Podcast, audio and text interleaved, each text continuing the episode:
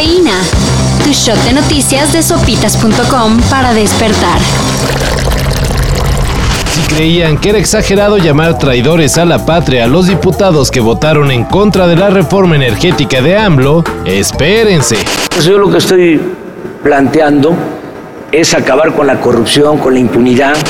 Ayer legisladores de Morena anunciaron que demandarán penalmente a sus homólogos de la oposición que no dejaron pasar el proyecto. El cargo que buscan imputarles es precisamente traición a la patria, el cual es un delito contra la seguridad de la nación y puede ser castigado con 5 a 40 años de prisión. Al margen de la ley, nada, por encima de la ley, nadie, pero no es mi fuerte la venganza.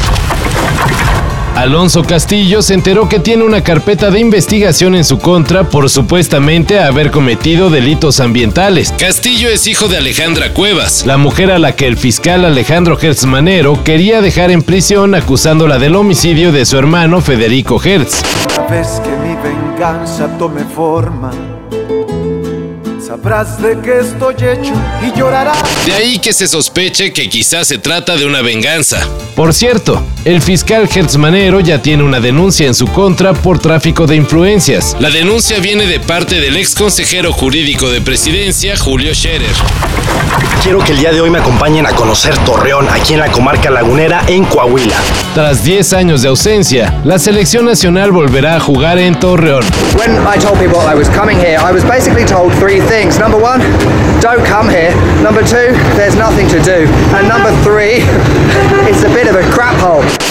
La Federación Mexicana de Fútbol informó que las selecciones varonil y femenil disputarán encuentros de la CONCACAF Nations League y el CONCACAF W Championship, respectivamente. El 11 de junio, los dirigidos por el Tata Martino jugarán contra Surinam y aunque será para el mencionado torneo, más bien lo utilizarán como preparación rumbo a Qatar. Por su parte, el equipo de Mónica Vergara enfrentará a Perú en dos duelos de cara al Mundial de 2023 y los Olímpicos de 2024.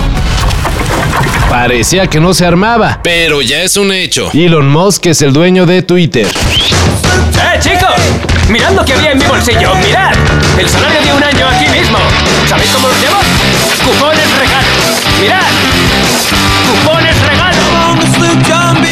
Ayer se confirmó la transacción en la que el fundador de Tesla y SpaceX desembolsó 44 mil millones de dólares. Entre las modificaciones que se prevén que sufra Twitter con el control de Musk está principalmente la relajación de las normas para subir contenidos. Es decir, podría subir el tono agresivo de los mensajes, sin que ello represente alguna sanción. Todo en aras de la libertad de expresión. Ahora les voy a explicar cuál será la dinámica de hoy. Cada quien pasa a sentarse al frente mientras los demás le dicen sus defectos como ser humano.